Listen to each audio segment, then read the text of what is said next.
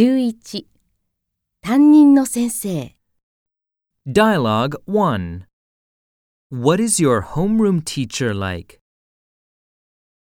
He is strict. Exercises. He is nice. He is interesting.